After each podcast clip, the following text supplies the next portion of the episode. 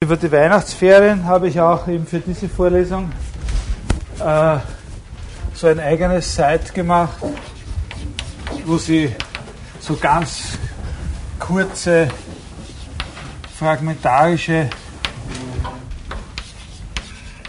Inhaltsverzeichnisse zu den Vorlesungen finden und also da ist jetzt kein Punkt mehr. So. Äh, und eben ein bisschen bequeme Zugänge zu den Tonfiles, eben zum Laden oder zum direkt äh, übertragen. Ich äh, heute und die, die, nächsten zwei Mal sind wir auch überhaupt äh, live auf Sendung. Äh, so und so viele Leute hören sich das jetzt eben auch an, während sie gerade kochen oder irgend sowas. Dann wollte ich noch sagen zum organisatorischen, nächstes Mal müssen wir diese Evaluationsbögen ausfüllen. Also das wird eben, wie gesagt, je nachdem, wie schnell Sie irgendwelche Kreuzel malen können, 10 bis 15 Minuten oder, oder so dauern. Und da brauche ich auch noch jemand von Ihnen, der mir da hilft, der sozusagen diese Dinge ausleitet, einsammelt und dann auch unterschreibt, dass alle eingesammelt worden sind und niemand irgendwelche böswillige Veränderungen daran vorgenommen hat, bevor es zugeklebt und mit dieser Unsicht. Wer macht das? Gut, also dann finden wir halt dann aktuell äh, jemanden. Ähm, wir wiederholen also kurz Generelles zu den Begriffen Ausdruck und Attribut. Da haben wir zuerst gesehen, wie der Begriff des Ausdrucks aus einer Sprach- philosophischen Reflexion gewonnen worden ist und wie er dann noch angereichert wurde durch ontologische und naturphilosophische ja, spekulative Überlegungen. Wichtig war dieser Bezug auf die stoische Philosophie. Also einerseits ist der Ausdruck eigentlich, sollte man jetzt immer sagen, das Ausgedrückte, aber das, dieser Unterschied ist eben nur genau dann wichtig, so lange wichtig, solange auch noch irgendwo im Raum steht, diese Bedeutung von Ausdruck, die sagt, Sätze sind sprachliche Ausdrücke, Prädikate sind sprachliche Ausdrücke und so weiter. Äh, wenn das nicht mehr im Zentrum unseres Interesses steht, ist es auch nicht so wichtig. Aber also eben der Ausdruck, eigentlich das aus, vom Satz ausgedrückte, ist einerseits eben dieser Sinn des Satzes, andererseits müssen Sie sehr aufpassen. Das ist ganz was anderes als das, was unter Manifestation gemeint war. Dieser Sinn, wenn der als Ausdruck bezeichnet wird, dann heißt das nicht, dass der jetzt irgendwie die Intention der Sprecherin zum Ausdruck bringt. Über, überhaupt nicht, nicht. Das ist das, was unter dem Titel Manifestation als eine eigene Dimension in der Bestimmtheit des Satzes vorgekommen war. Etwas von der Sache kommt da zum Ausdruck und zwar nicht die Sache in ihrem eigenen inneren Bestand, nicht das an der Sache, was letztlich unsere Behauptung über die Sache verifizieren oder falsifizieren wird, nachdem wir unsere Behauptung analysiert und die Sache zerlegt haben, dass wir dann sehen, aha, da ist was, das gibt mir recht. Jetzt haben wir so weit zerlegt, dass keiner mehr ableugnen kann, ich habe recht gehabt. Oder ich muss zugeben, der andere seltener, nicht? aber der andere hat recht gehabt. Äh, also, etwas von der Sache kommt da zum Ausdruck, aber nicht die Sache in ihrem eigenen inneren Bestand, sondern sowas, was man bezeichnen könnte als ihre Erscheinung, das Phänomen oder sowas. Oder die Sache in den Effekten, die an ihr auftreten oder die an ihr hervorgerufen worden sind oder die sie selbst hervorgerufen hat oder die eben an ihr auftreten unter Einwirkung anderer Sachen oder so. Und in diesem Zusammenhang das mit den Effekten, das war diese Sache bei den Stoikern. Ne? Und in diesem Zusammenhang hat eben auch Deleuze selbst schon den Begriff Attribut verwendet. Da haben wir diese Passagen ein bisschen interpretiert, wo er selber so herumspielt mit einer zwischen grammatischer und philosophischer Bedeutung des Wortes Attribut. Äh, sowohl von so einer sprachlichen wie von einer metaphysischen Seite her hat er das äh, ein bisschen versucht zu erklären. Dann haben wir in diesem kleineren Spinoza-Buch von Deleuze La Philosophie Pratique, einen Index zu den wichtigen Begriffen der Ethik Spinozas gefunden und haben da in dem Artikel Attribut nachgesehen, was da steht. Das war so eine Mischung von Zitaten von Spinoza und Sachen, die Deleuze dazu sagt, beziehungsweise auch eine Montage teilweise, die aus solchen Zitaten hergestellt hat. Das Wichtigste dabei, ein Attribut ist etwas, was man von der Sache aussagen kann. Und zwar ist es etwas, was die Sache selbst, wie sie ist, bestimmt. Also da sehen Sie jetzt schon, das ist ein, ein anderer Ton, da wird eine andere Musik gespielt als in dem, was ich vorher erklärt habe. Attribut, Sache selbst. Ne? Äh, etwas, was die Sache selbst, wie sie ist, bestimmt und nicht nur irgendeine äußerlich relationale Bestimmtheit. Sogar noch schärfer ist das bei Spinoza.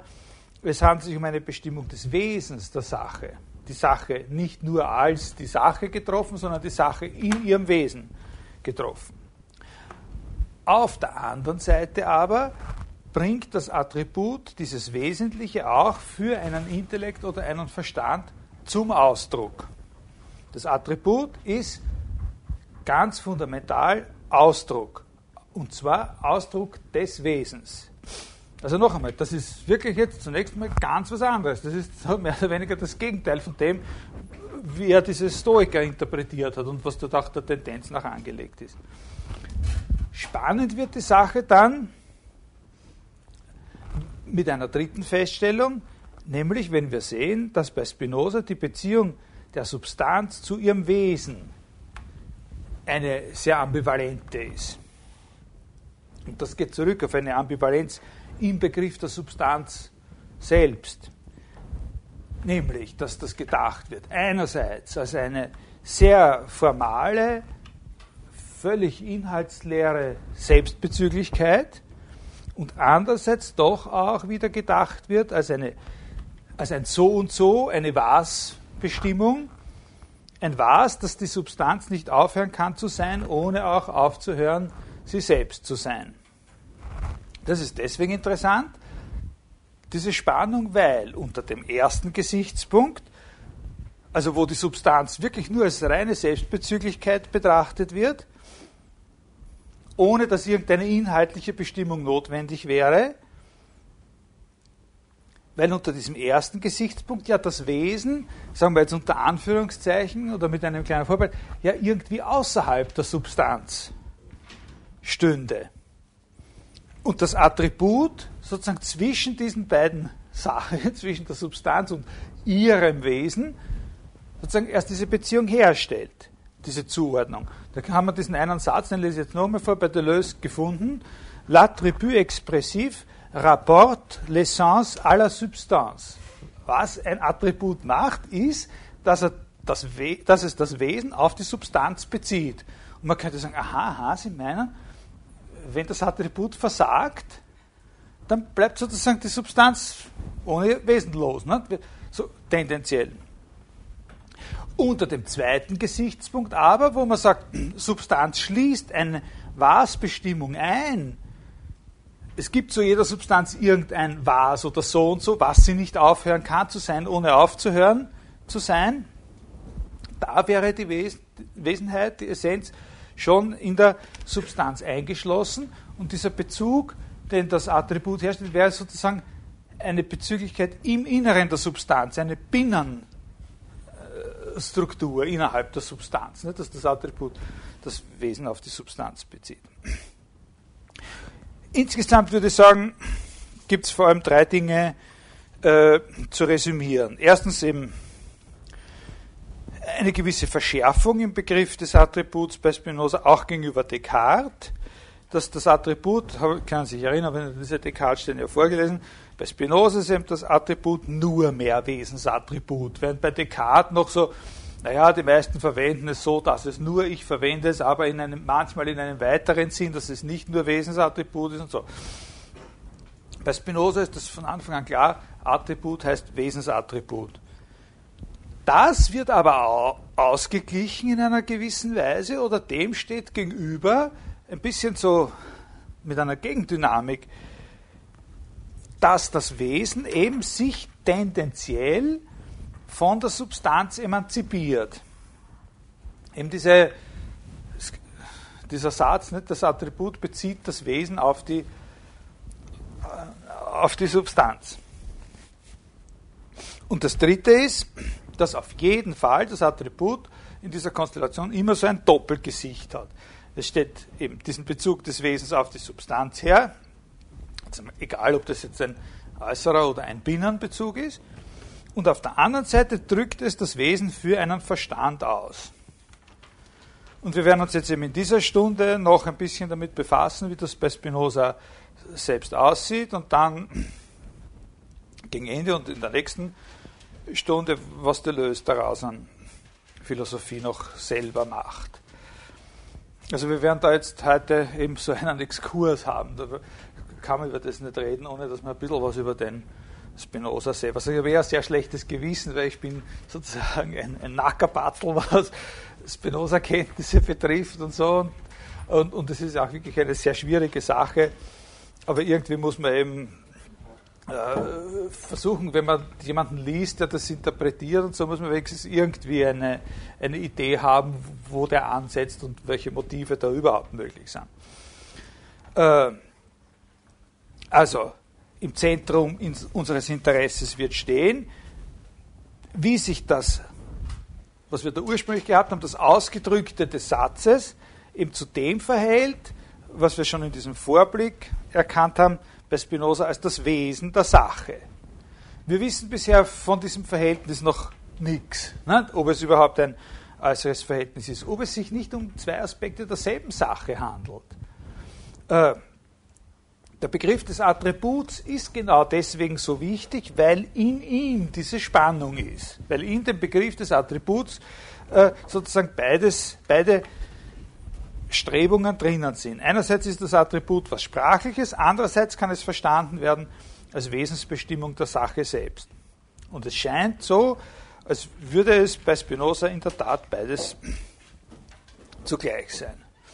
Also ich werde es so machen, wenn ich dann für diese heutige Stunde im Laufe der Woche, die jetzt begonnen hat, auch so ein Inhaltsverzeichnis mache, dann stelle ich Ihnen da eine, einen Link her oder, oder auf ein Dokument oder irgendwas, wo Sie diese ersten äh, Definitionen und eventuell auch äh, äh, Axiome und Lehrsätze vom ersten Teil der Ethik nachlesen können auf Lateinisch.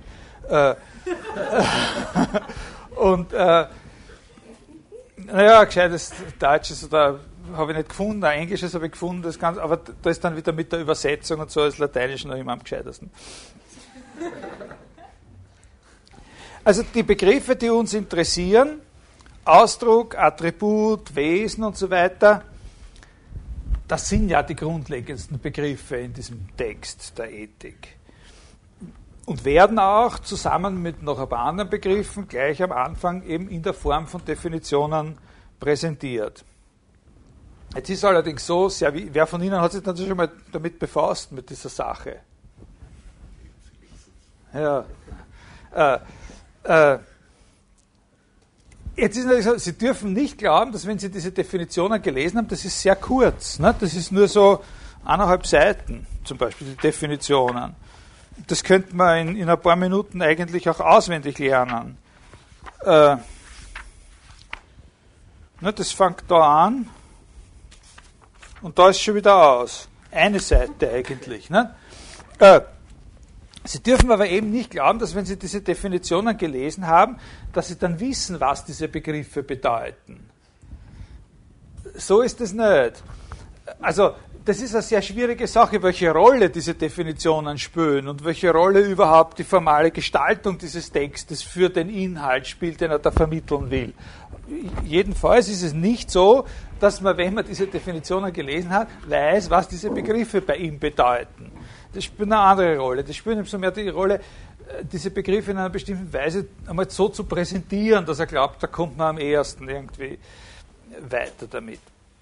Und wenn ich Ihnen jetzt so ein paar Sachen über diesen Text sage, dann wirklich nicht in der Absicht, irgendwas zu erklären oder irgendwelche Fragen zu beantworten, sondern nur, weil das eben eine Möglichkeit ist für uns, ein paar charakteristische Fragen dort aufzuwerfen, die mit den Fragen, die wir schon mitgebracht haben, irgendwie zusammenhängen oder einen Kontakt haben. Also ich erkläre nicht, was das Hauptanliegen von dem Spinoza oder so, sondern ich versuche nur von seinem Text her Ihnen ein paar Sachen äh, nahezubringen, die, in, die so ausgesucht sind, weil sie in Kontakt stehen mit dem, was wir bisher besprochen haben. Ne?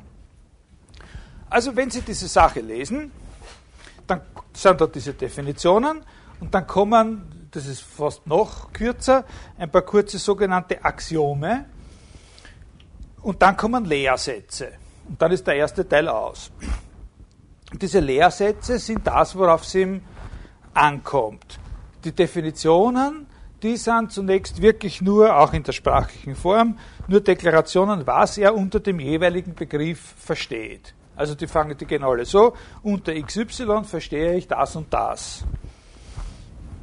Ob es ein XY gibt, ist da völlig unausgemacht. Unter XY verstehe ich das und das und wenn es keine XY gibt, dann habe ich trotzdem noch immer genau das und das verstanden drunter und nichts anderes. Die Axiome sind unbewiesene Sätze. Ein paar, wir werden zwei oder drei davon dann noch vorlesen. Unbewiesene Sätze. Also die Sache mit den unbewiesenen Sätzen kann man auf viele verschiedene Weisen äh, auffassen. Erstens könnte man sich zum Beispiel denken, dass er diese Sätze deshalb unbewiesen gelassen hat, weil er glaubt, dass sie so klar sind, dass man sie nicht beweisen braucht. Aber wenn man zu viel Zeit hat, vielleicht auch könnte. Aber nicht braucht. Ne? Er könnte glauben, dass diese Axiome deswegen da unbewiesen gelassen werden können, weil es eh völlig verrückt wäre, irgendeinen von diesen Sätzen nicht zu akzeptieren. Also weil sie so klar und einleuchtend sind. Ein anderer Standpunkt wäre, man könnte, dass man sich denkt, die sind deswegen unbewiesen, weil sie gar nicht bewiesen werden können. Und da könnte man dann sogar noch ein bisschen weiterdenken und überlegen, nämlich deshalb nicht bewiesen werden können, weil man, ohne dass diese Sätze wahr sind, überhaupt keine Beweise führen kann. Das wäre sozusagen der Standpunkt, dass die Wahrheit dieser paar Sätze eine Bedingung dafür ist, dass überhaupt Beweise geführt werden können. Und dann ist klar, dass diese Sätze natürlich unbewiesen dastehen müssen. Das hat einiges für sich. Nicht? Wenn man so ein bisschen darüber nachdenkt, hat das schon was für sich. Nicht? Ob es ein wirklich haltbarer Standpunkt ist, werden wir da jetzt nicht diskutieren. Drittens könnte man sich auch denken, dass diese Sätze zwar vielleicht bewiesen werden könnten, die da stehen, dass aber in einem axiomatischen System immer irgendwelche Sätze als unbewiesene vorangestellt sein müssen, weil sonst könnte man ja nichts ableiten. Und dass das halt, wenn es nicht gerade diese Sätze wären, andere wären. Dann wären es halt andere. Ne? Das ist ja tatsächlich ein wichtiges Feature eines axiomatischen Systems, dass es da nicht nur Definitionen geben kann, sondern es muss auch irgendwelche Sätze geben, die von Anfang an akzeptiert sind. Also dieser Standpunkt ist so von der Art, nur diese, man hätte vielleicht diese Sätze sogar beweisen. Aber dann wären ihm andere, die als die Unbewiesenen da stehen würden. Und da hat er halt geschaut, welche am praktischsten sind. Ne? Jetzt ist natürlich so, man kann diese drei Motive auch miteinander kombinieren. Zum Beispiel besonders augenscheinlich ist, wie man das dritte mit dem ersten Motiv kombinieren kann. Man hätte auch andere Sätze nehmen können, das ist das Motiv Nummer drei, aber diese Sätze sind die besten, weil sie besonders klar und einleuchtend sind. Es hätte an der Sache nichts geändert, wenn man welche nimmt, könnte diese Überlegung sagen die weniger klar und einleuchtend sind. Man nimmt halt irgendwelche. Ne? Also man kann zum Beispiel, zum Beispiel jeder, der sich ein bisschen mit axiomatischen Systemen beschäftigt hat, weiß, dass man da ein Trade-off äh, machen kann äh, zwischen der Zahl der Axiome und der Komplexität der einzelnen Axiome. Also wenn ich, kann in der Geometrie einen bestimmten Lehrsatz als Axiom hinstellen, der relativ kompliziert ist, und ersparen wir dadurch ein paar andere Axiomen, da komme ich mit, mit, mit, mit weniger Axiomen aus oder so. Also das sind alles Dinge, die wäre ganz nützlich, dass man sich einmal durch den Kopf gehen lässt, aber uns interessiert an diesen Axiomen zunächst einmal was anderes. Und ich glaube, jeden, der es liest, wird einmal zunächst was anderes als das ganz, ganz hervorstechende auffallen, nämlich, dass diese Axiome allesamt allgemeine Sätze sind. Also, dass keiner dieser paar Sätze, wie viele sind denn das? Sieben. Keiner dieser, alle diese sieben Sätze sind allgemeine Sätze, generelle Sätze. Keiner dieser sieben Sätze äh, behauptet die Existenz von irgendwas. Der vierte zum Beispiel. Der vierte, das vierte Axiom lautet, äh, die Erkenntnis der Wirkung hängt von der Erkenntnis der Ursache ab und schließt dieselbe in sich. Ist überhaupt nicht ganz klar, was er da meint. Äh, aber nehmen wir an, er meint irgendwas und, und ich glaube, was er meint, wenn es stimmt, und, und sagen wir das, was er, er meint, was Bestimmtes und er hat auch recht mit dem, was er meint, das tun wir ihm alles zugestehen. Auf jeden Fall ist noch nicht gesagt, ob überhaupt jemals eine Wirkung oder eine Ursache erkannt worden ist. Das hat er nicht behauptet. Mit dem Satz behauptet er behauptet nur, dass wenn äh, eine, eine Wirkung erkannt werden soll, dann hängt das von der Erkenntnis der Ursache ab. Aber dass jemand überhaupt irgendeine Wirkung erkannt hat oder eine Ursache erkannt hat oder sonst irgendwas erkannt hat, ist nicht behauptet. Ne? Das ist sehr wichtig. Das meine ich mit. Das ist ein allgemeiner Satz, ein genereller Satz.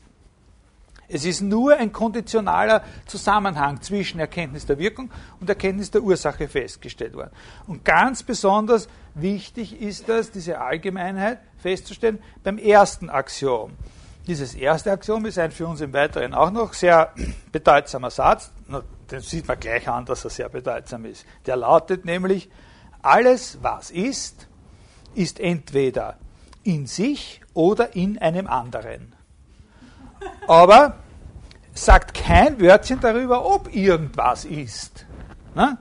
Könnte auch gar nichts sein. Aber wenn was wäre, dann wäre es eben entweder in sich oder in einem anderen. Aber das ist wohl verträglich damit, dieses Axiom, dass das auch gar nichts ist. Ne? Das müssen Sie sich merken, das ist ein ganz entscheidender Punkt bei, bei der Sache. Das sind alles allgemeine Sätze.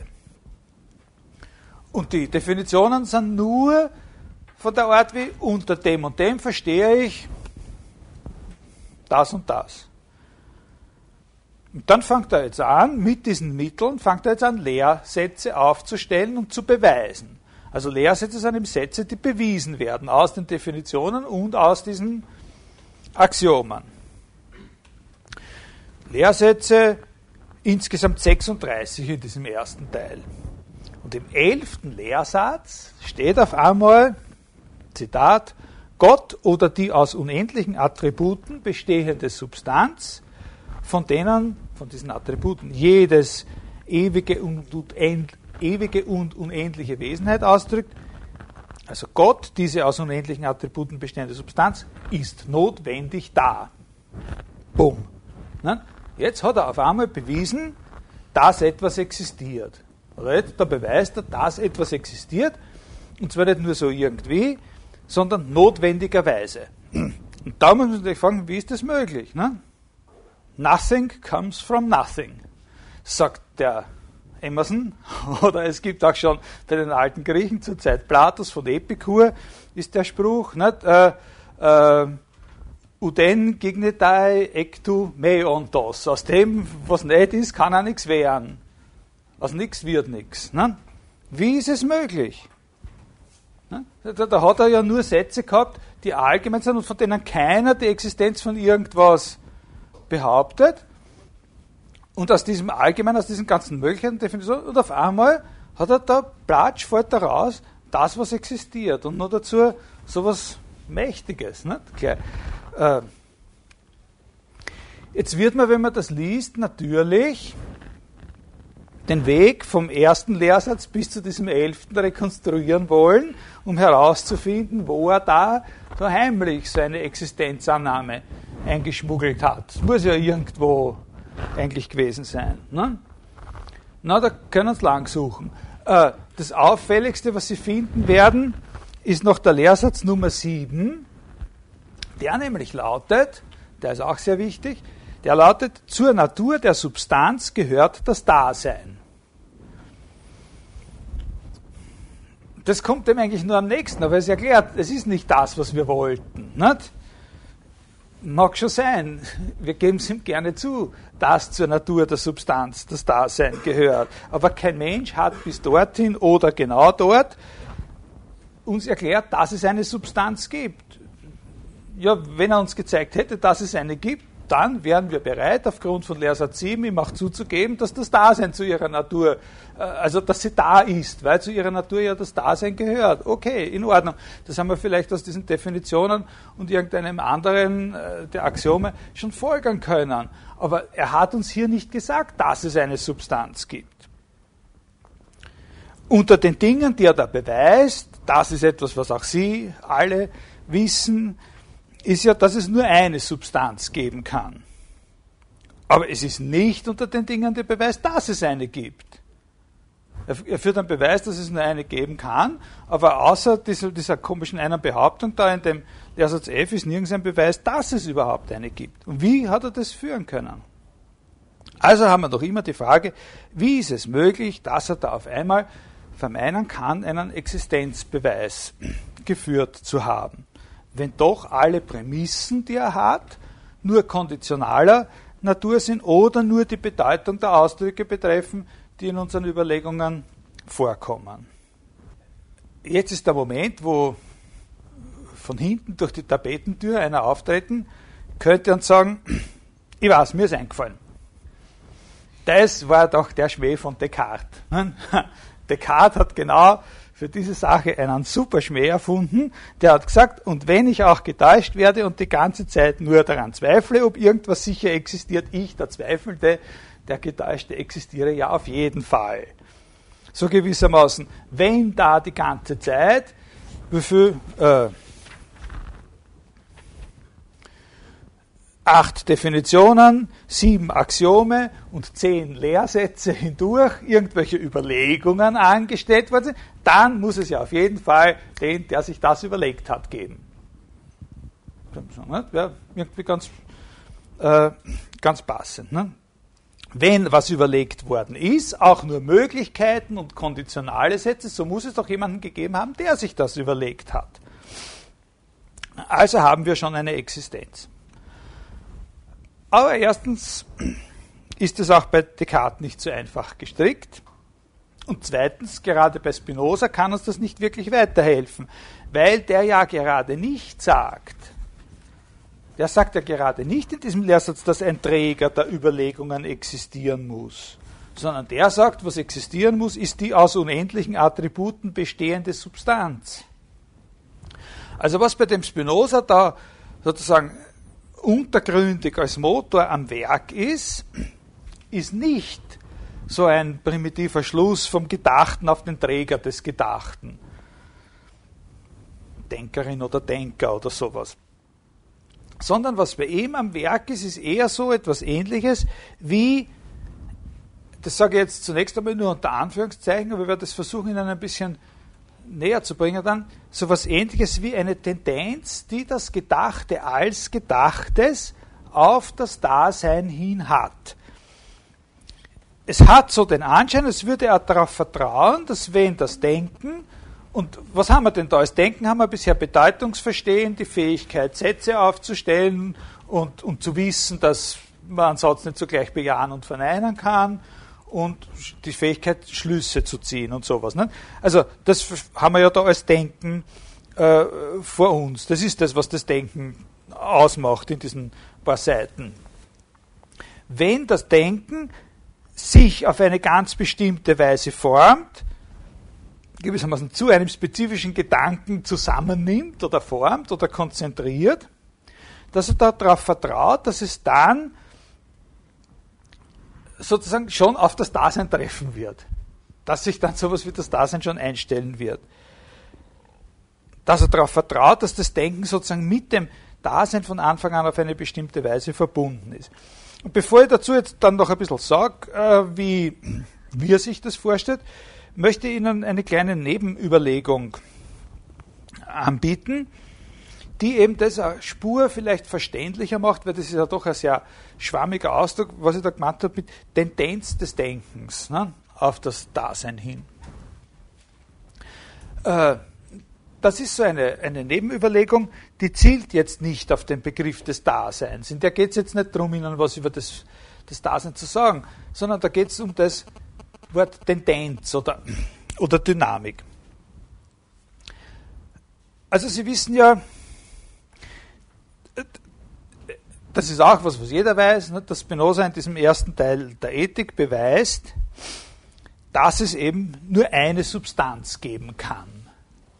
Insbesondere ist es der 14. Lehrsatz. Außer Gott kann es keine Substanz geben. Und wenn Sie jetzt bei den Definitionen ganz am Anfang nachschauen, was wir eigentlich unter Substanz verstehen sollen, dann steht da wörtlich, was in sich ist und aus sich begriffen wird. Also Definition 3, unter Substanz verstehe ich das, was in sich ist und aus sich begriffen wird. Und dann setzt er noch fort, das heißt, dasjenige, dessen Begriff nicht des Begriffes eines anderen Dings bedarf und so weiter. Aber das Wesentliche ist, unter Substanz verstehe ich das, was in sich ist und aus sich begriffen wird. Das ist absolut formal. Ne? Alles, was immer es sein mag, auf das zutrifft, dass es in sich ist und aus sich begriffen wird.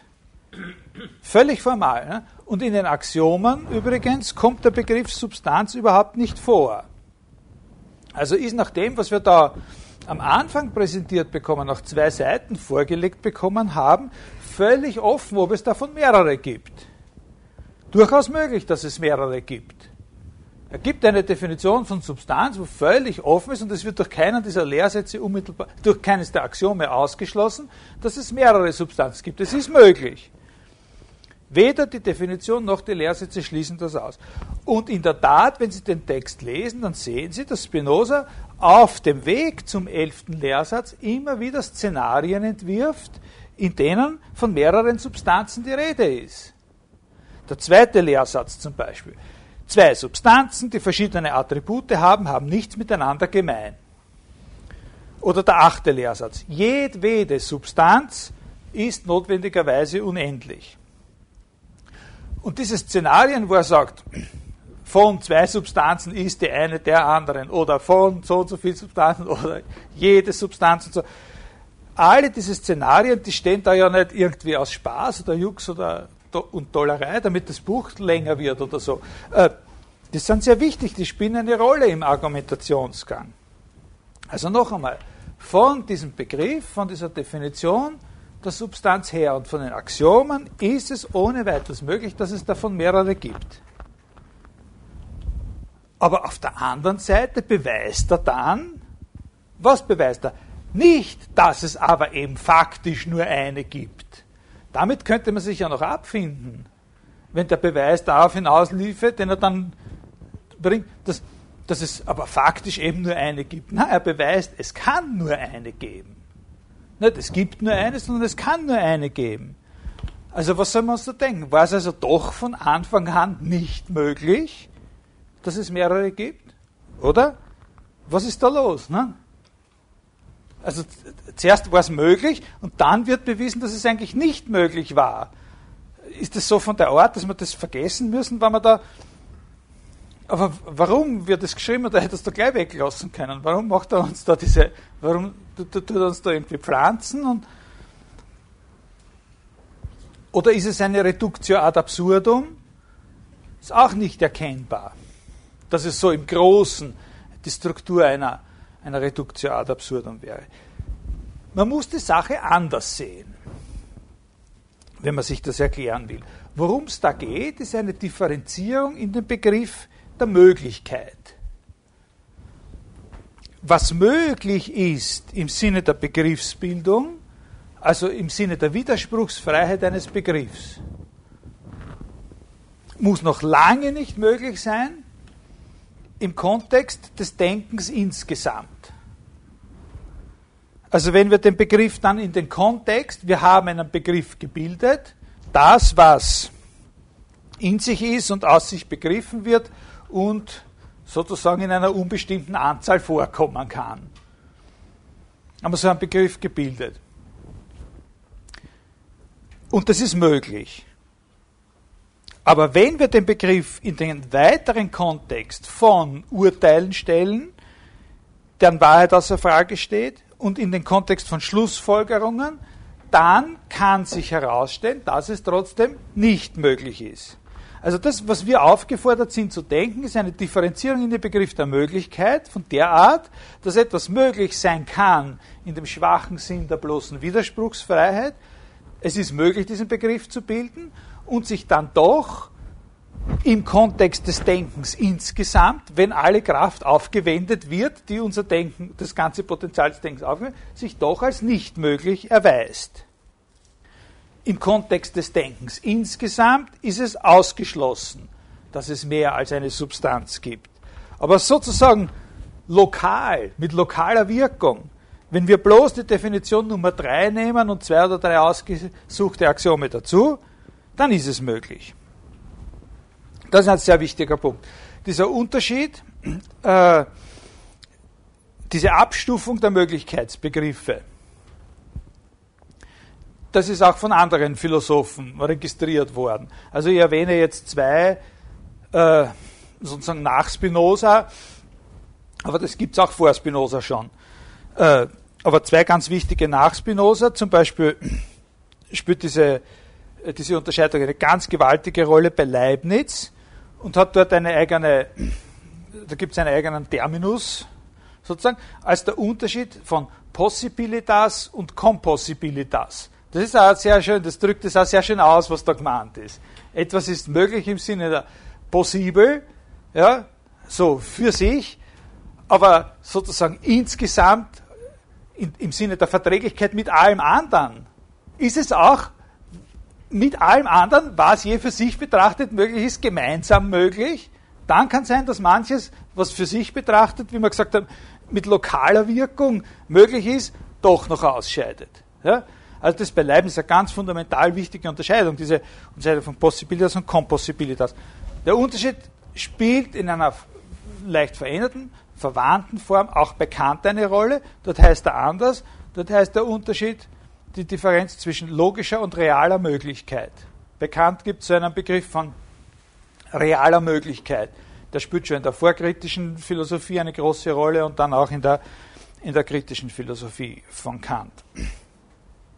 Aber wie auch immer wir es nennen, die Sache, oder womit wir es vergleichen, es läuft darauf hinaus, dass es eben schon im Denken selbst einen Unterschied gibt im Denken selbst gibt es schon einen Unterschied zwischen der sogenannten bloßen Denkbarkeit als lokaler Möglichkeit auf der einen Seite und dem, was vor der Instanz des Denken als Ganzen Bestand hat.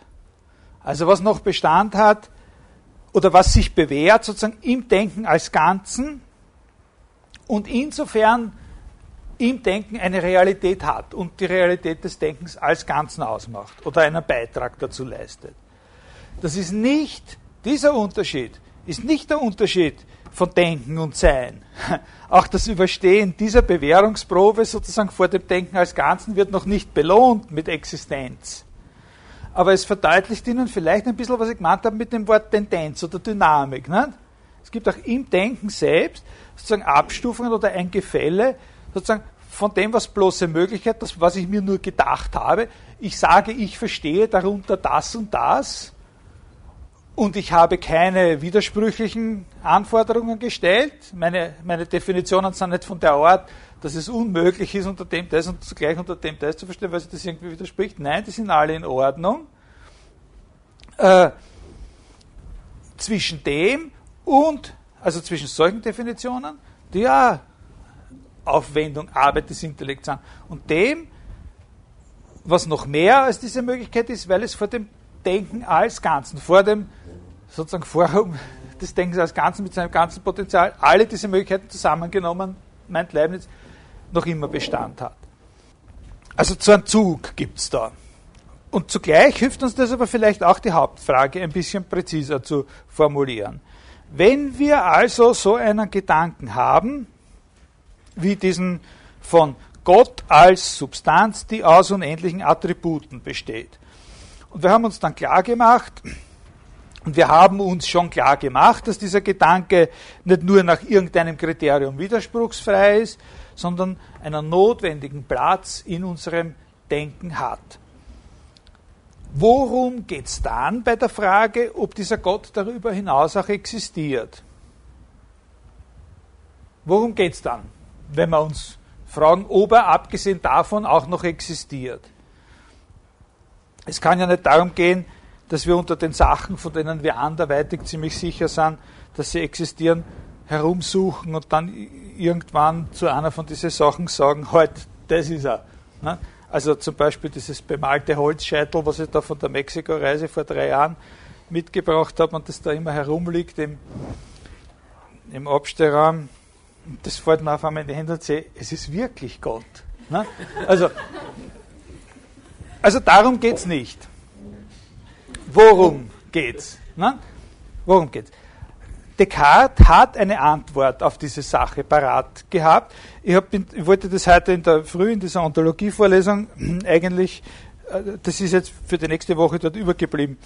Äh, Descartes hat eine Antwort äh, parat gehabt, die sehr charakteristisch ist für ihn, die auch im, in der Philosophie von Descartes einen ganz wichtigen Punkt darstellt und die irgendwie auch einleuchtend ist. Descartes hat gesagt, es geht bei dieser Frage, ob das jetzt dann auch noch existiert, darum, ob das, was da der Inhalt dieses Gedankens ist, auch Bestand haben könnte, wenn es eben nicht gerade nur der Inhalt des Gedankens ist, sondern gewissermaßen in seiner eigenen, sich selbst überlassen, in seiner eigenen Form existiert. Er hat gemeint, es geht darum, ob das, was zunächst nur ein Inhalt zu der Form Gedanke ist, auch eine eigene Form ist oder auch als das, was es da als Inhalt ist, auch als Form existieren könnte. Also ob der Apfel eben nicht nur als gedachter Apfel, sondern eben auch als Apfel existieren könnte. Oder man könnte es noch anders sagen, ob das, was da zunächst einmal nur als Inhalt des Gedankens angenommen ist, auch sozusagen sich selbst Form sein könnte. Für sich selbst eine Form sein könnte. In seiner Sprache heißt es, ob der sogenannten inhaltlichen oder objektiven, sagt er eigentlich, objektiven, damit meint er inhaltliche Realität, auch eine eigene formale Realität entspricht. Und er meint, das meinen wir, das haben wir im Sinn, wenn wir fragen, ob die Sache, die wir widerspruchsfrei denken, auch existiert.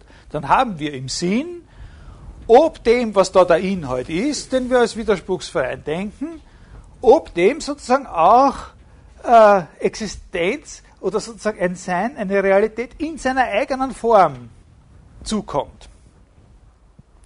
Jetzt muss ich dann sagen, wie habe ich eh schon angedeutet, bei Descartes kenne ich mich ein bisschen aus, bei Spinoza nicht. Äh, also wie Spinoza zu diesem besonderen Gedanken von Descartes steht oder ihn beurteilt hätte, das kann ich noch nicht. Da müsste eine längere Zeit fürs Studium aufwenden. Das ist in meinem Lebensplan jetzt auch nicht vorgesehen. Äh, also ich sag, kann Ihnen jetzt nur sagen, was ich gefühlsmäßig glaube. Ja? über diese Angelegenheiten. Ich glaube, das hat Spinoza anders gesehen. Das ist ein guter Gedanke von Descartes, der ist sehr, sehr wichtig, sehr diskutierenswert. Aber und, und, und ich bin sicher, Spinoza hat das registriert, dass das ein wichtiger Punkt ist, aber er hat die Sache ein bisschen anders gesehen. Und der Hauptunterschied liegt darin, dass er ganz offensichtlich so eine Auffächerung des Begriffes Realität nicht mitmachen wollte dass er es für überflüssig gehalten hat, zwischen dem zu unterscheiden, was bei Descartes inhaltliche Realität und formale Realität. In Wirklichkeit ist es ja bei Descartes eine ziemlich komplizierte Angelegenheit. Es geht da eigentlich um eine ganze Ideenlehre, aber der Kern der Sache ist der bei Descartes. Wir haben eine Idee. Sozusagen so ein, was wir bisher auch schon so angesprochen haben, so ein lokales Denkfragment ein Stückel denken. Äh, und jetzt können wir dieser Idee Realität in mehreren verschiedenen Dimensionen zu oder absprechen. Sogenannte objektive Realität oder inhaltliche Realität, die werden wir ihr zusprechen, wenn wir festgestellt haben, dass da nicht ein Widerspruch drinnen steckt. Und dann auch noch formale Realität. Wenn wir irgendwie klargemacht haben, dass das auch als das, als was es hier nur gedacht ist, formal real werden kann. Bei Spinoza ist die Sache ein bisschen einfacher. Bei Spinoza läuft es einfach darauf hinaus, ob das, was Inhalt des Denkens ist, eben auch in sich selbst sein kann. Der macht das, das ist sozusagen zumindest terminologisch einmal ein bisschen einfacher und schlanker gefasst. Die Frage, und existiert das auch, was wir das widerspruchsfreies Denken, die lässt sich bei ihm einfach so formulieren, dass er sagt, und kann es auch in sich selbst sein? Kann es auch eben nicht nur im Denken, sondern in sich selbst sein, überhaupt ohne alles andere? Als das, was es im Denken ist, aber ohne Denken. Kann der Apfel als das, als was wir ihn denken, auch sein, wenn das Denken wegfällt? Wir brauchen nicht eine Verdoppelung oder Vervielfachung des Begriffs Realität. Wir bleiben bei ein und demselben Inhalt. Das ist ein nicht unwichtiger Punkt, wie sie dann zeigen wird. Ein und demselben Inhalt und sagen nur, wenn er nicht nur im Denken, in der Realität des Denkens als Ganzen natürlich, sondern auch unabhängig davon und unabhängig von allen anderen Hüllen, die dann noch in Frage kämen, außer dem Denken, Bestand hat, dann existiert das, was wir da gedacht haben. Das ist natürlich nur eine sehr behelfsmäßige Begriffsklärung, ist ungenau und es ist auch nur ganz hypothetisch. Eine Interpretationshilfshypothese ist das, was ich da aufgeschrieben habe, dass er sich sowas gedacht äh, hat, sowas ähnliches.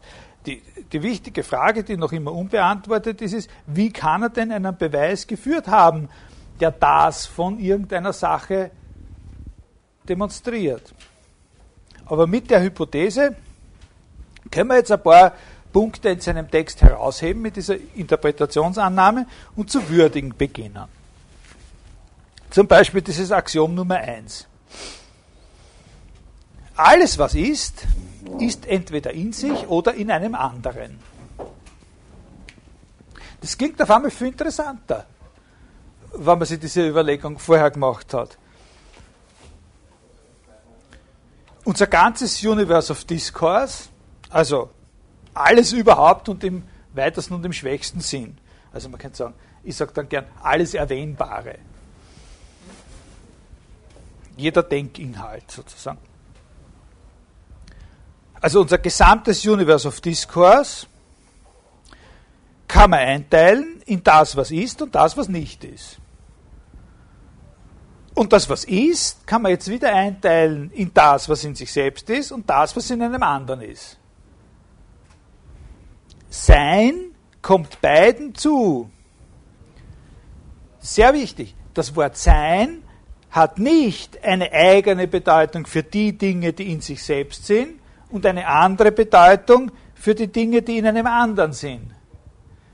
Beide Gruppen, die, die in sich selbst sind und die, die in einem anderen sind, sind und bilden gemeinsam, so quasi bevor diese Unterscheidung eingeführt wird, die große Domäne, die große und demokratische Domäne dessen, was ist.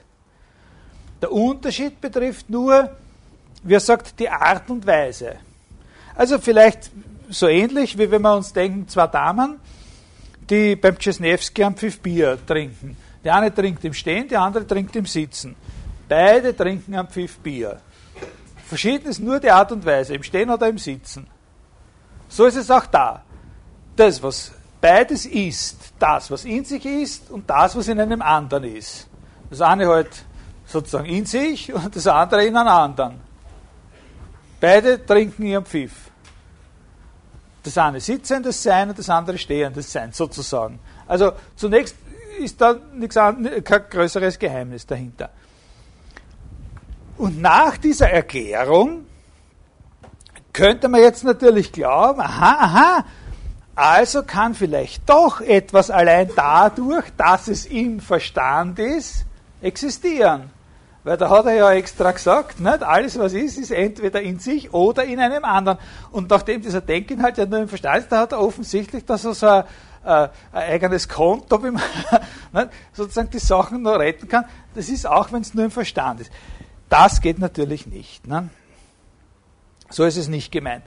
Sondern wenn im Sinne dieses ersten Axioms etwas in einem anderen ist, dann ist dabei natürlich vorausgesetzt, dass dieses andere seinerseits existiert. Also es geht nicht so, dass man denkt man, dass irgendwas in was anderem ist und dann sagt man, also gibt es dieses irgendwas, was immer, von dem man denkt, dass es in einem anderen ist. Das reicht nicht aus. Ich muss jetzt zuerst einmal irgendwie erklärt haben, dass das andere gibt. Jetzt kann man dann in Bezug auf dieses andere nachfragen, ob das jetzt notwendigerweise eines sein muss, das in sich selbst existiert, oder ob das auch seinerseits wieder in einem anderen existieren könnte. Aber das ist eine relativ uninteressante und nutzlose Frage, weil klar ist, dass auf jeden Fall irgendwann einmal etwas existieren muss, in dem dieses erste entweder direkt oder indirekt durch Zwischenglieder existiert und das jetzt seinerseits in sich selbst existiert. Das ist ganz klar. Das, ob wir da jetzt ein paar Zwischenglieder äh, da noch haben von Sachen, die auch ihrerseits wieder nur in was anderem, das ist wurscht. Am Anfang steht was, was nur in was anderem existiert und am Ende steht was, muss was stehen, was in sich selbst existiert. Und genau das, dass er nämlich in sich selbst ist, das ist ja bei unserem Intellekt nicht garantiert, ganz im Gegenteil. Also das ist ein Blödsinn, diese, das äh, Unfug, dieser Gedanke, aha, also ist es doch möglich, dass etwas rein dadurch, dass es im Verstand ist, auch schon existiert. Der Verstand ist eben gerade das, wovon aufs Allerdringendste in Frage steht, ob man irgendwas, was er darstellt, oder irgendeiner Idee, zu der er sich konzentriert, dann auch noch die Existenz zusprechen kann. Das ist ja gerade die Frage. Also so geht's nicht. Es ist eher gegenteilig. Nicht? Es ist für die Sache eher diskreditierend, wenn sie nur im Verstand ist. Und sagen wir ja auch immer. Und das ist ja auch dieser kartesische Gedanke. Es ist halt nur, da hast du es halt leider, leider, muss ich sagen, nur eingebildet. Ne? Allerdings, und jetzt kommt sozusagen der Hauptpunkt. Ne? Allerdings, wenn man sich das überlegt hat, kann einem auch ein anderer Gedanke kommen. Der genau umgekehrte nämlich. Nämlich, also diese Umkehrung, diesen Gedanken umzukehren, das ist sozusagen der Hauptschmäh. Ne? Dass man nämlich realisiert, dass diese Unterscheidung von zwei Weisen zu sein die Möglichkeit eröffnet, dem Denkinhalt selbst insofern Existenz zuzusprechen oder nachzuweisen, als er in einem anderen existiert. Das ist so der Hauptkick bei Spinoza. Ne? Das ist so irgendwie das, wenn es irgendwas gibt, sozusagen eine, eine, eigene, sozusagen kurze, scharfe Denkfigur, die ihn charakterisiert, dann ist es diese Idee. Dass man, die, dass man aus dem Versagen dieses einen Gedankens, dass man denkt, aha, das wäre toll, der sagt, etwas kann wieso sagt er eigentlich, etwas kann auch in dem Sinn existieren, dass es in einem anderen existiert? Und da glaubt man zuerst, äh, aha, der sagt es deswegen, weil er meint, Allah, wenn was gedacht wird, dann gibt es auf jeden Fall zumindest schon in der Weise, dass es gedacht wird oder so. Aber das fällt ja wieder hinter dieses Problembewusstsein von dem Descartes total zurück. Der sagt ja, was meinen wir denn damit, wenn wir sagen, das gibt es dann auch? Da meinen wir ja eben genau damit, dass es das auch unabhängig davon, dass es Inhalt eines, äh, einer Vorstellung oder eines Gedankens ist, in seiner eigenen Form Realität gewinnen kann oder Realität gewonnen hat. Und also der Gedanke versagt. Aber der genau umgekehrte, der sehr selten gedacht wird, der ist interessant nicht, für Spinoza, dass man realisiert, dass diese Unterscheidung, die, die, die sozusagen sowas zulässt wie ein Sein in einem anderen, genau dafür geprägt ist, dass dem Denkinhalt selbst, dem Denken selbst, insofern eine Existenz zugesprochen werden könnte, als das Denken in einem anderen existiert. Nicht das, was der Inhalt des Denkens ist, äh, sozusagen dadurch dass das Denken dieses andere ist, in dem der Denkinhalt ist, das ist ein Blödsinn, weil wir wissen ja die ganze Zeit, dass das Denken das ist, wo es problematisch ist, ob das auch existiert. Nein, aber dass man dem Denken und dem, seinen Inhalten insofern Existenz zusprechen könnte, als das Denken als solches in einem anderen ist. Das ist die Sache, um die es geht. Also ich kann die Geschichte mit diesem, äh, mit diesem Gottesbeweis, die will ich Ihnen jetzt überhaupt nicht erklären und, äh, und, und auflösen oder zu Ende bringen. Also wie der Beweis eigentlich geht und wie der dann zu bewerten wäre. Aber die Grundlage, auf der ihn sozusagen Spinoza konzipiert hat und die Grundlage, auf der er für seinen Existenzbeweis eine Chance gesehen hat, das ist etwas sehr Wichtiges und das wollen wir irgendwie äh, erfassen. Das ist die Idee, dass dem, was bloß gedacht wird, allerdings eben im Sinne der Composibilitas oder im Sinne einer realen Möglichkeit. Existenz insofern zukommen kann, als es in einem anderen Dasein hat. Das ist das, was er letztlich meint mit diesem Schlagwort, das Denken als Modus der Substanz. Also das, was ist, indem es in einem anderen ist, das nennt er Modus. Das ist die fünfte, äh, fünfte Definition. Und der Modus verstehe ich das, was in einem anderen ist. Das Denken sozusagen als Modus der Substanz. Wie gesagt, wie der Beweis dann geht, lassen wir unerledigt, aber man kann an dieser Stelle auch äh, schon natürlich gewisse Umrisse erkennen. Der hat zum Beispiel, wenn dafür argumentiert werden könnte, dass dem Denken so eine Existenz im anderen zukommt, dann könnte man von da aus einen Beweis eben auf die Existenz von etwas, das in sich existiert, führen oder so. Ja? Na ja, klar, in einer gewissen Weise schon. Ja, ja. Also, man, das sind jetzt natürlich, man kann ja nicht über die Philosophie von Spinoza wirklich reden. Und da gibt's, ich habe Ihnen gesagt, Sie wissen nicht, wenn Sie diese Definition und diese nicht, wissen Sie noch immer nicht, worum es da eigentlich geht. Man kann das, worum es da geht, kriegt man erst heraus, wenn man, wenn man wirklich das Ganze gelesen hat. Manche Leute glauben, aha, das wären dann so konkrete und Dinge sagen, das kann es nicht sein. Aber eben dieses Konkrete, was dann da noch kommt, zum Beispiel jetzt in Bezug auf Ihre Frage, seine Theorie der Fantasie und der Einbildungskraft und diese ganzen Sachen. Wenn man, das nicht, wenn man sich das nicht anschaut, dann kann man das nicht. Äh, aber in einer gewissen Weise stimmt es. Man kann sie nicht, in einer gewissen Weise ist es so, dass man nicht denken kann, was es nicht gibt.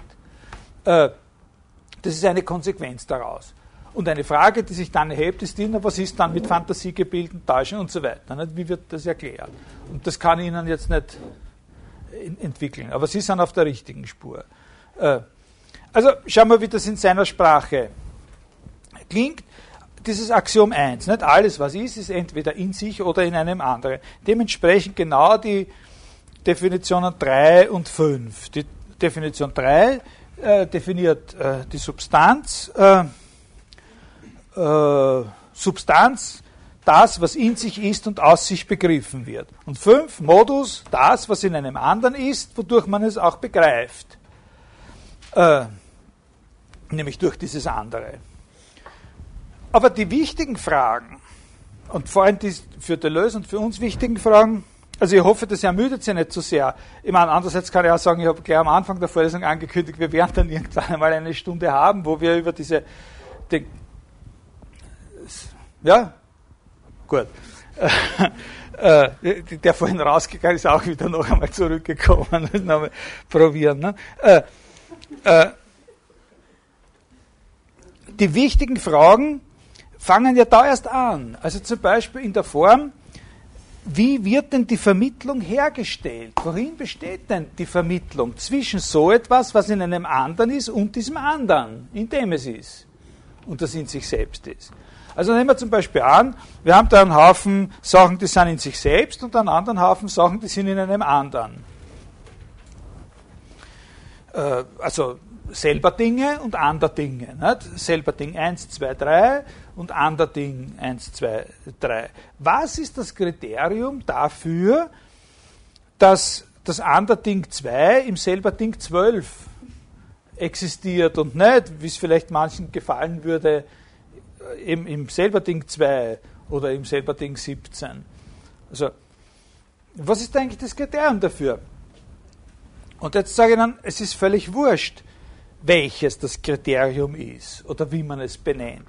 Der Witz ist, es muss eines geben. es muss über die beiden, also über das, was in einem anderen existiert und jenes andere, in dem es existiert, noch was gesagt werden können. Als eben nur, dass das eine in sich selbst und das andere in diesem einen existiert. Wie wir das nennen, was da noch gesagt werden kann, ist völlig egal. Wir haben das bisher benannt mit so eigentlich unterminologisch relativ unfixierten Ausdrücken wie Inhalt oder, ne?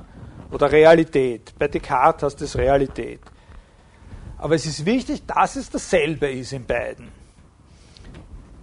Das, was da noch gesagt werden können muss, über die zwei, muss dasselbe sein. Es ist dasjenige, was als Modus existiert, aber da, dasjenige, was als Modus existiert, aber weil es als Modus existiert, eben nur in einem anderen, in der Substanz. Und genau dieses Was, dieses Was, das Was als Modus existiert und weil es als Modus existiert, eben nur in einem anderen existiert, aber genauso mit derselben Bedeutung von Sein. Beide Damen trinken am Pfiff Bier. Äh, das wird gemeint mit dem Begriff Attribut. Dieses Was, was dann noch sozusagen gesagt werden können muss. Die Definition 4 heißt, unter Attribut verstehe ich das, was der Verstand von der Substanz als ihr Wesen ausmachend erkennt. Der Verstand könnte nicht erkennen, dass es das Wesen der Substanz ausmacht, wenn es nicht in der Tat das Wesen der Substanz ausmacht. Man kann etwas erkennen, was nicht der Fall ist. Ein Attribut ist etwas der Substanz Wesentliches. Sozusagen jetzt wirklich mit objektiver Bedeutung. In der Substanz, etwas, was in der Substanz selber wesentlich ist. Was sie das sein lässt, was, wenn sie es nicht mehr wäre, sofort zur Folge hätte, dass es sie überhaupt nicht mehr gibt. Aber auf der anderen Seite ist das Attribut auch etwas, was der Verstand erkennt. Es ist im Verstand präsent. Und zwar ist es, das ist jetzt auch nochmal sehr wichtig, das sind alles dann schon Punkte, die bei dem Deleuze eine entscheidende Rolle spielen. Äh, es ist genau als das präsent im Verstand, was es als das Wesentliche der Substanz ist. Es ist nicht im Verstand dann in einer anderen Form präsent. Es ist im Verstand genau als dasjenige präsent, was es auch als Wesensbestimmung der Substanz ist. Das ist ein scharfer Unterschied gegenüber Descartes. Und den haben wir ja schon angesprochen. Ne? Da gibt es nicht noch, bei Spinoza gibt es da nicht noch eine Differenzierung in objektive und formale Realität. Was im Verstand als Inhalt präsent ist bei Descartes, existiert unabhängig in formaler Realität. Oder da gibt es dann noch einen dritten Begriff, eminente Realität. Bei Spinoza ist es genau das, was es ist. Dieses Was ist ein und dasselbe als das, was der Verstand erkennt und als dasjenige, was es auch wirklich ist in der Substanz. Kann man nicht oft genug wiederholen wenn das Denken sich selbst als Ganzes in seinem ganzen Potenzial, möchte man sagen, erfasst, dann erfasst es sich auch als genau dasjenige, was es als wesentliche Bestimmung der Substanz, in der es existiert, ist. Also unser Denken ist für uns dasselbe, was unser Denken für die Substanz, in der es ja ist, weil es in einem anderen ist, also nehmen wir an, das ließ sich auch so durchführen, das ist genau dasselbe für uns wie für die Substanz, in der es ist. Also wenn Sie da jetzt aber die Blickrichtung umkehren und statt der Verstand erkennt, sagen, wird für den Verstand präsent, dann kommen Sie auf den Begriff Ausdruck. Der Begriff Ausdruck ist sozusagen einfach nur die Umkehrung von dem, was dieses Erkennen ist. Im Attribut kommt Wesentliches oder das Wesentliche für den Verstand zum Ausdruck. Und das ist dann der große Ansatzpunkt für die deleuzianische Interpretation von, äh, von Spinoza. Und wirklich kommt das Wort genau mit dieser Bedeutung und mit diesem Gewicht bei Spinoza vor. Also es ist ein guter Ansatzpunkt. In der sechsten Definition sagt er, äh, unter Gott versteht er die Substanz, die aus unendlichen Attributen besteht von denen jedes ein ewiges und unendliches Wesen ausdrückt. Und da gibt es dann eine Erklärung dazu. Und da sagt er noch einmal, zu seinem Wesen gehört alles, was Wesen ausdrückt und keine Negation einschließt. Das ist eh klar. Also das ist vollkommen richtig, dass dieser Begriff des Ausdrucks ein ganz, ganz zentraler Begriff und auch ein ganz charakteristischer Begriff bei Spinoza ist. Ne? Also dieses sozusagen einfach die Umkehrung von dem, man sagt, der Verstand erkennt etwas als zum Wesen der Substanz gehörend. Dann ist das dasselbe, das ist nicht etwas anderes als das, dass sich im Attribut, das unser Verstand erfasst, die Substanz in ihrem Wesentlichen oder in etwas, was für sie wesentlich ist, zum Ausdruck bringt. Wenn der Verstand ein Attribut der Substanz erkennt, also eine Einsicht in das Wesen der Substanz hat, dann ist es für Spinoza eben nicht das Erfolg, der erfolgreiche Abschluss sozusagen einer tapferen Aktivität des Verstandes, die jetzt sozusagen der Verstand mit allen Waffen sozusagen des Intellekts und einer Methode, wie das bei Descartes wäre, nicht? sozusagen gewappnet jetzt auf die Substanz los, man schon schaut, na, da wollen wir jetzt von dir wollen wir auch noch was erkennen können. Jetzt haben wir schon so viele Sachen erkannt, von dir werden wir auch noch was erkennen und dann hat man was erkannt und so und dann wird getrunken und, und Champagner. So ist es eben nicht. Bei Spinoza ist es genau umgekehrt. Wenn der Verstand etwas vom Wesen der Substanz erkennt, dann ist es das Wesen, das sich als das, was es ausmacht, für die Substanz auch im Verstand zum Ausdruck bringt. Ohne, und zwar ohne, dass da noch eine Negativitätsschranke oder eine Analogieschranke wäre aber nur in analoger Bedeutung, weil wir ja nicht wissen können, wie es für die Substanz ist. Einer Gedanken. Wir wissen ja nur, wie es für uns ist, einen Gedanken zu haben. Was es für die Substanz bedeutet, einen Gedanken zu haben, das können wir uns nicht vorstellen, können wir nur per Analogie haben. Ne? Nein, so ist es nicht. Ohne Analogieschranke. Es ist dann genau dasselbe. Das ist ein weiterer riesiger Unterschied gegenüber Descartes, diese Richtungsumkehr. Es handelt sich eben um eine kognitive Beziehung, die nicht von der Art ist, wir marschieren da mit unserer Methode auf die Sache los und schauen, hat da irgendwas angebissen, sondern es ist umgekehrt. Die Sache, etwas, unser, unser Verstand existiert in der Substanz als dem anderen und das, im Attribut kommt etwas, was eine wesentliche Bestimmung der Substanz ist, zum Ausdruck für uns. Also sozusagen, das ist natürlich jetzt sehr gefährlich, weil wenn man dann so einfache äh, Catchwords prägt, dann, dann bleiben die oft leider wirklich haften. dann erfüllen die leider manchmal wirklich ihren Zweck und bleiben haften und das ist dann zu einfach. So, so, also dass so quasi eben das Erkennen wirklich nicht eine Beziehung ist, die von uns ausgeht und auf irgendwas trifft oder nicht trifft, sondern eben der, von der anderen Seite her gesehen wird. Und das ist natürlich auch der Grund dafür, dass man etwas, was es nicht gibt, auch nicht erkennen kann. Na, wie Sie äh, wie Sie sagen. Äh, Sie sehen jetzt wahrscheinlich auch schon voraus, dass dieses Konzept des Ausdrucks wirklich ein Gegenkonzept sein kann zu dem der Repräsentation. Dass Ausdruck ein Gegenbegriff sein kann zu Zeichen. Und das war ja auch der Grund, warum ich da ursprünglich diese dann fragmentarisch gebliebene äh, Vorlesung im vergangenen Wintersemester über den Maler Francis Bacon so benannt habe, Ausdruck und Abbild, und da vorgesehen habe, diese zwei Schwerpunkte über Repräsentation und, und, und, und Ausdruck. Also dass Ausdruck ein Gegenbegriff sein kann zu Zeichen. Eine kognitive Beziehung, die durch ein Zeichen vermittelt ist, ist immer, wie man sagt, opak, undurchsichtig.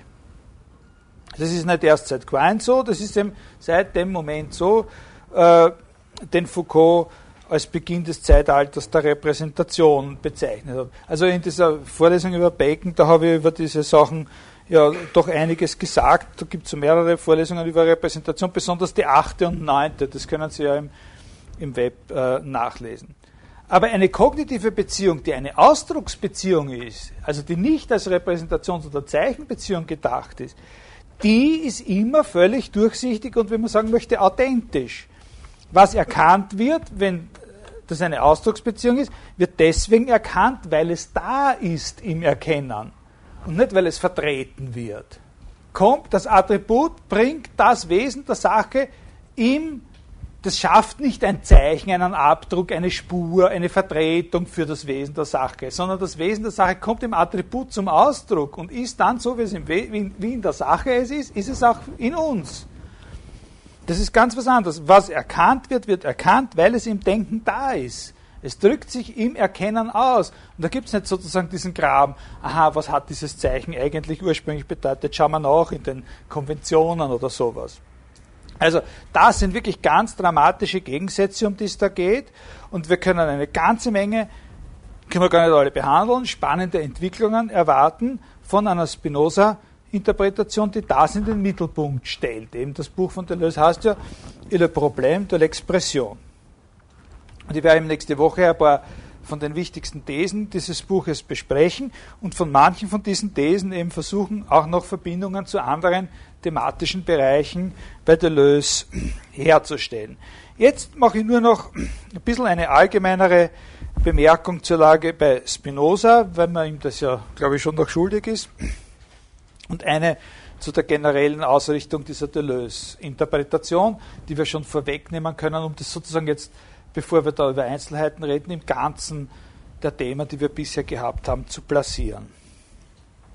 Also, jetzt ist das, das Buch von Deleuze ist wirklich das, was vorne drauf steht. Äh, also da geht es um Spinoza am Leitfaden dieses Begriffs des Ausdrucks. Und es ist natürlich schon so, dass es da dann, das ist eine ganz grandiose äh, Sache, dieses Buch, aber natürlich gibt es dann da auch Dinge, die unterbelichtet äh, bleiben. Dinge, die man auch ins Zentrum hätte rücken können, und da handelt es sich nicht um Aspekte, von denen man sagt, aha, das, was halt äh, auch wichtig ist, aber, aber was eben traditioneller ist und wo er nicht. Da handelt es sich um Dinge, die genauso innovativ sind, wie diese, äh, die Deleuze da anhand des Ausdrucksbegriffs analysiert. Und das, was da am meisten bei diesen anderen Innovationen hervorsticht, das ist eben diese Fassung der Substanz als Selbstbezüglichkeit beziehungsweise diese Aufgliederung des Seins in Substanz und, äh, und Modus. Ich habe da in meiner Ontologie-Vorlesung äh, vor Weihnachten das schon behandelt, dass es natürlich auch äh, bei Aristoteles schon, also in, im Nachdenken, was die Usia ist, einen Zweig gibt, wo er gegenüber diesem Leitgedanken, naja, das letztlich zugrunde liegende, auch noch einen anderen Gedanken äh, ins Treffen führt, nämlich so das, ein, den Gedanken seines immanenten äh, Seinsprinzips. Und da steckt natürlich auch schon was drinnen von dieser Idee der Selbstmächtigkeit. Ne? Äh, Im eigentlichen Sinne Dasein kommt einer Sache zu, sofern sie auch selbst das steuern und dafür verantwortlich sein kann, dieses ihr Dasein oder die Form, in der sie ist. Also da steckt auch schon was drinnen, ein bisschen eine Spur äh, von dieser Sache, die bei Spinoza dann die Substanz definiert, was in sich ist und aus sich. Trotzdem ist aber das, was Aristoteles da im Sinn hat, Lichtjahre entfernt von dem, äh, was wir da bei Spinoza als reine inhaltslose Selbstbeziehung serviert bekommen. Bei Aristoteles trägt eben genau dieses Prinzip der Selbststeuerung oder Selbstmächtigkeit noch immer mehrfache Hüllen. Also da gibt es noch mehrere Begriffe, die die das dann erst erläutern müssen, was da gemeint ist, wie eben zum Beispiel der Begriff einer individuellen Form oder dass dieses Prinzip als ein teleologisches Prinzip, als ein Prinzip der Selbstverwirklichung zu einem bestimmten Ziel hin verstanden werden muss. Bei Spinoza ist es wirklich dieses ganz leere und formale Prinzip, das das kartesische Ich äh, darstellt, aber eben nicht als Reflexionsgewissheit, sondern als Sein verstanden. Also da handelt es sich an dem Punkt wirklich um einen der nicht sehr, sehr häufigen Fälle, wo man in der europäischen Philosophiegeschichte tatsächlich eine, kann man sagen, Mega-Verschiebung in dem ganzen Begriffshaushalt einem konkreten Autor zuschreiben kann. und das hat sich auch nachhaltig ausgewirkt in der Philosophiegeschichte. Nicht im Sinne eines sofortigen durchschlagenden Erfolges, aber von einem bestimmten Zeitpunkt an, in der zweiten Hälfte des 18. Jahrhunderts, also im spätesten 18. Jahrhundert, wo eine Kritik am Rationalismus, an der Reflexionsphilosophie, äh, der Aufklärung sich zu formieren beginnt, da fängt an von dem Spinoza so eine Art Turbo-Effekt auszugehen. Und äh, diese, die, diese ganze romantische Philosophie und Dichtung und, und, und welche, die sich ein bisschen mit Hegel auskennen, die werden ja jetzt schon die ganze Zeit sozusagen solche Gedanken da gefunden haben oder solche Denkfiguren, die dann für Hegel wirklich ganz fundamental sind. Das ist von Spinoza eminent be, beeinflusst. Äh, aber diese Umdeutung des Prinzips der Selbstbezüglichkeit, ne, das, diese Umdeutung des Selbstbezüglichkeitsprinzips in ein Seinsprinzip, also das ist, auch, das ist das, was ich heute in der Früh in Bezug auf den Descartes in der Ontologievorlesung versucht habe zu erklären. Das, das ist der, natürlich auch von genauso eminenter Bedeutung, dass man nicht so dumm sein darf zu glauben, dass, dass äh, dieses äh, solange ich äh, getäuscht werde oder zweifle oder so, so muss es mich doch geben und also ich denke, ich, solange ich denke, ist der Satz, ich bin, ich existiere wahr, dass das irgendwie jetzt ein Existenzbeweis wäre oder so. Nein, das ist einfach nur äh, Reflexions, äh, das ist Sicherheit in der Selbstreflexion und sonst ist das gar nichts. Und erst Spinoza hat sozusagen das äh, zusammengebracht, dass dieses Reflexionsprinzip direkt in ein in eine Auffassung von dem, was Sein im Innersten und in seinem stärksten Sinn ausmacht, umgedeutet hat. Aber trotzdem ist diese Umdeutung von der ganzen Bewegung, die er vollzogen hat, noch immer nur ein Aspekt. Genauso dazu gehört auch diese, dieser Gedanke von der Doppelung von Substanz und Modus. Die man auch natürlich, da kennt man jetzt auch, das, das ist aber alles billig. Also das sind nur ganz billige Sachen, die wir eigentlich nicht verkaufen. Das ist nur so zum Anschauen. Äh, können wir auch sagen, aha, das ist so wieder ein Wiederaufleben dieser Unterscheidung von erster und zweiter Usia bei Aristoteles. Nicht? Also das, was nur in einem anderen sein kann, entspricht ungefähr dem Allgemeinen der zweiten Usia und das, was in sich ist, das ist dieses Individuelle der, der ersten Usia oder so. Und es gehört auch noch dazu, eigentlich das Wichtigste, dass es sich bei dieser ganzen Umdeutung um eine ambivalente Sache handelt. Das ist wieder das, womit ich ursprünglich begonnen habe. Der Zustand, der sich in der spinozistischen Philosophie da herrscht, das ist nicht einfach nur eine Neudefinition der Substanz jetzt als Selbstbezüglichkeit.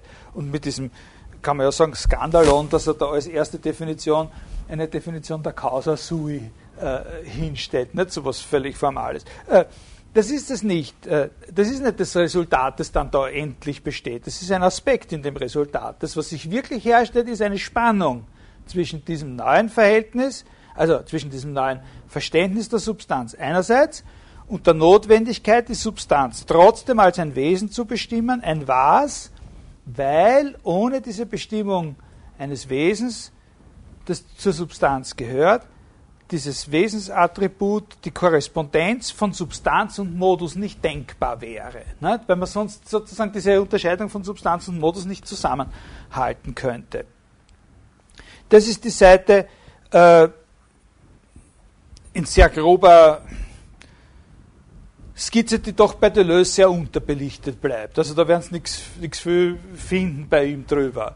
Und auch nicht, äh, inwiefern jetzt wirklich im Einzelnen dieser, äh, dieser Gedanke äh, vom Ausdruck und so weiter dann Wirkung gehabt hat. Also vom Ausdruck im Gegensatz zum Erkennen. Ne? Wirkung gehabt hat für solche Autoren wie Hegel und so. Das, worauf Deleuze seine Scheinwerfer richtet, ist eben der, der zweite Streich. Ne? Und man könnte sagen, jetzt sozusagen ein Vorblick von dem, was wir bisher insgesamt in den letzten paar Stunden besprochen haben.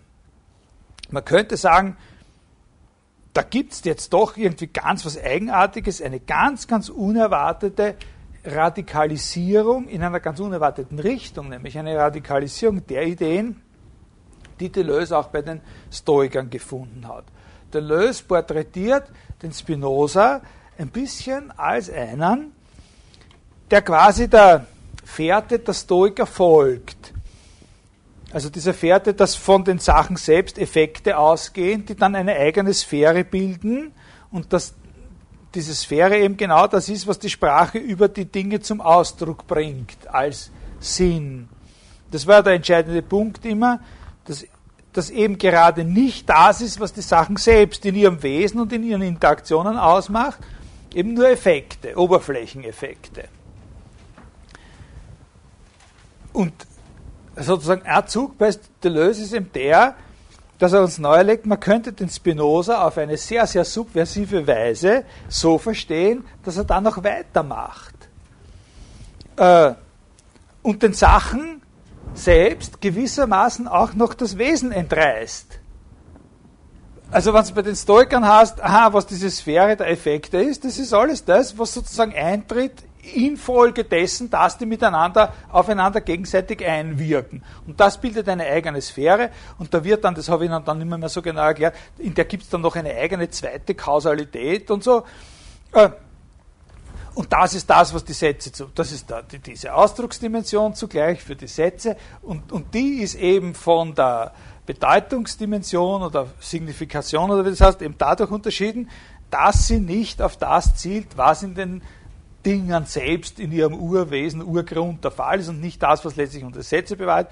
Also das ist das, was vom Wesen sozusagen aufsteigt. Die immer bei dem Deleuze steigen irgendwelche Oberflächen auf und auf denen geht es dann lustig zu und so.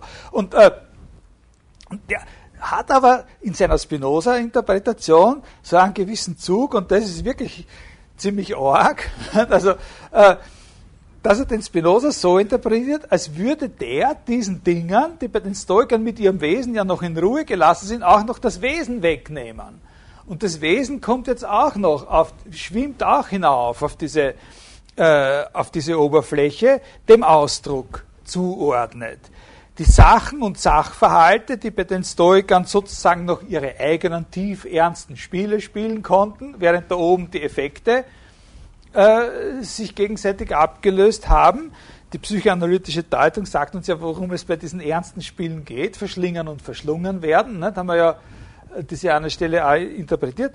Diese Sachen bleiben jetzt, sagt der Deleuze über Spinoza, ganz allein, jede mit sich. Äh, und damit die Trauer in der Welt nicht so groß wird, ist es eben nur mehr eine einzige solche einsame Sache. Die hat zwar alle Macht, aber nur über sich selbst. Die Action ist woanders. Ne? Äh, also auch das Wesen wird, darum kann man sagen, darum kann man eben auch sprechen von einer metaphysischen Oberfläche. Dann wird dieser Immanenzplan sozusagen zu einem metaphysischen. Zuerst haben wir gehabt linguistisch, dann haben wir gehabt naturphilosophisch und bei Spinoza wird diese Idee dieser Oberfläche, die aus dem Grund aufsteigt oder herausgerissen wird aus dem Grund der Gattung, wirklich zu einer metaphysischen, weil die ist jetzt sogar mit dem, was an den Sachen das Wesentliche ist, angereichert und die Sachen bleiben ganz allein zurück und als eine Sache, die traurig nur mehr sich selber anschauen kann. Äh, also in Umdeutung eines Englischen könnte man sagen, wie heißt das? Äh, sei aus dir selbst. Oder so kann, kann man, bleibt ja nichts anderes über. Also, das ist natürlich jetzt nicht nur eine Verzeichnung ein bisschen der Philosophie von Spinoza, sondern auch äh, der Intentionen von Deleuze. Aber nächstes Mal werden wir versuchen, ein paar Ansatzpunkte äh, zu finden, wo, wo man da was Sinnvolleres draus, äh, draus machen kann und wo wir ihm sozusagen ein bisschen äh, gerechter werden. Gut.